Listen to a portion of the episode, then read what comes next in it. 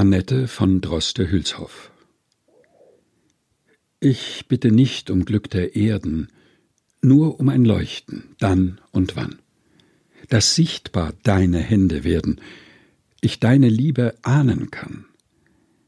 Nur in des Lebens Kümmernissen um der Ergebung Gnadengruß, dann wirst du schon am besten wissen, wie viel ich tragen kann und muss.